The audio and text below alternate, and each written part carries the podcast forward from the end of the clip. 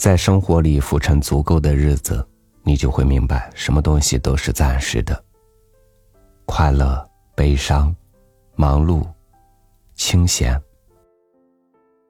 如果把时间缩短，连我们的生命都是暂时的。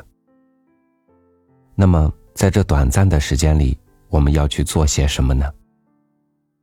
不如来听个故事吧，《一小时的故事》，作者美国女作家凯特·肖邦，翻译葛林。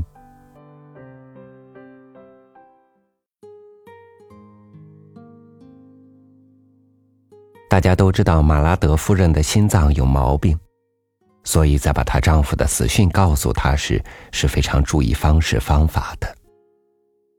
是她的姐姐朱塞芳告诉她的，话都没说成句，吞吞吐吐、遮遮掩掩的暗示着。她丈夫的朋友理查德也在她身边，正是他在报社收到了铁路事故的消息。那上面死亡者一项中，布兰特雷·马拉德的名字排在第一。他一直等到来了第二封电报，把情况弄确实了，然后就匆匆赶来报告噩耗，以显示他是一个多么关心人、能够体贴入微的朋友。要是别的妇女遇到这种情况，一定是手足无措，无法接受现实。他可不是这样。他立刻一下子扑到姐姐的怀里，放声大哭起来。当哀伤的风暴逐渐减弱时，他独自走向自己的房间里。他不要人跟着他，正对着打开的窗户放着一把舒适宽大的安乐椅，全身的筋疲力尽，似乎已经浸透到他的心灵深处。他一屁股坐了下来。他能看到房前场地上洋溢着初春活力的、轻轻摇曳着的树梢，空气里充满了阵雨的芳香。下面街上有个小贩在吆喝着他的货色，远处传来了什么人的微弱歌声。屋檐下，数不清的麻雀在叽叽喳喳的叫。对着他的窗口的正西方，相逢又相重的朵朵行云之间，露出了这儿一片那儿一片的蓝天。他坐在那里，头靠着软垫，一动也不动，嗓子眼里偶尔啜泣一两声，身子抖动一下，就像那哭着哭着睡着了的小孩做梦还在抽噎。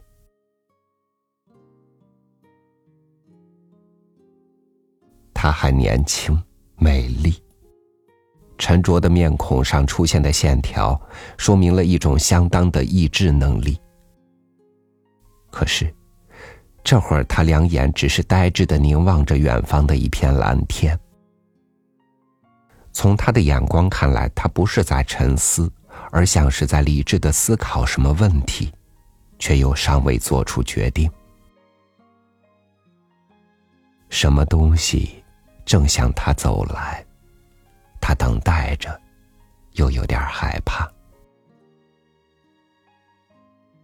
那是什么呢？他不知道，太微妙难解了，说不清道不明。可是他感觉得出来，那是从空中爬出来的，正穿过洋溢在空气中的声音、气味、色彩，而向他奔来。这会儿，他的胸口激动的起伏着，他开始认出来那正向他逼近、就要占有他的东西。他挣扎着，决心把他打回去。可是他的意志就像他那白嫩纤弱的双手一样软弱无力。当他放松自己时，从微张的嘴唇间流出了悄悄的声音，他一遍又一遍的低声敲语。自由了自由了自由了。但紧跟着从他眼中流露出一副茫然的神情恐惧的神情。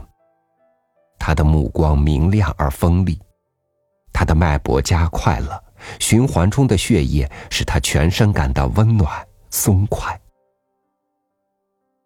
他没有停下来问问自己，是不是有一种邪恶的快感控制着他。他现在头脑清醒，精神亢奋，他根本不认为会有这种可能。他知道，等他见到死者那交叉着的双手时，等他见到那张一向含情脉脉的望着他，如今已经僵硬、灰暗、毫无生气的脸庞时，他还是会哭的。不过，他透过那痛苦的时刻看到，来日方长的岁月可就完全属于他了。他张开双臂，欢迎着岁月的到来。在那即将到来的岁月里，没有人会替他做主，他将独自生活。再不会有强烈的意志强使他屈从了。多古怪！居然有人相信，盲目而执拗的相信自己有权把自己的意志强加于别人。在他目前心智特别清明的那一刻里，他看清楚，促成这种行为的动机，无论是出于善意还是出于恶意，这种行为本身都是有罪的。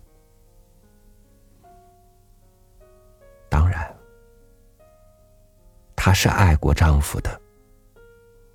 有时候是爱的，但经常是不爱他的。那又有什么关系？有了独立的意志，他现在突然认识到，这是他身上最强烈的一种冲动。爱情，这还未有答案的神秘事件，又算得了什么呢？自由了，身心自由了。他悄悄低语。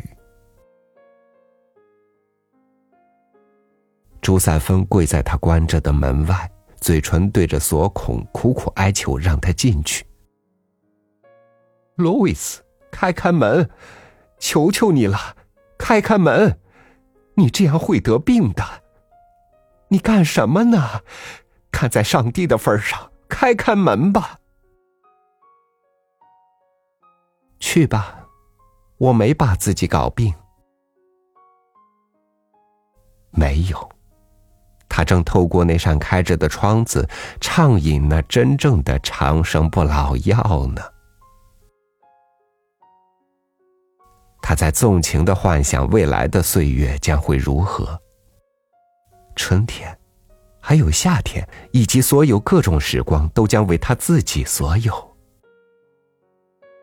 他悄悄的做了快速的祈祷，但愿自己生命长久一些。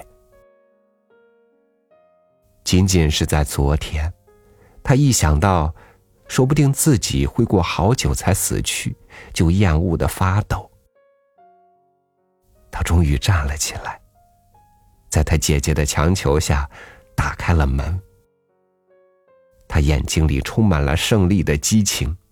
她的举止不知不觉竟像胜利女神一样了。他紧搂着他姐姐的腰，他们一起下楼去了。理查德正站在下面等着他们。有人在用弹簧锁的钥匙开大门，进来的是布雷特里·马拉德，略显旅途劳顿，但泰然自若的提着他的大旅行包和伞。他不但没有在发生事故的地方待过，而且连出了什么事儿也不知道。他站在那儿，大为吃惊的听见了朱塞芬刺耳的尖叫，看见了理查德急忙在他妻子面前遮挡着他的快速动作。不过，理查德已经太晚了。医生来后，说他是因为极度高兴。致死的。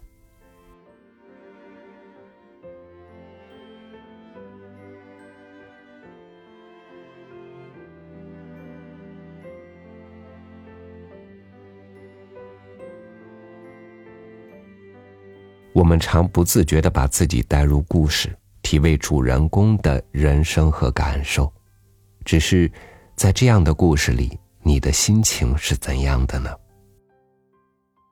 其实，在别人的故事里，我们终究是旁观者；在自己的故事里，我们才是主角。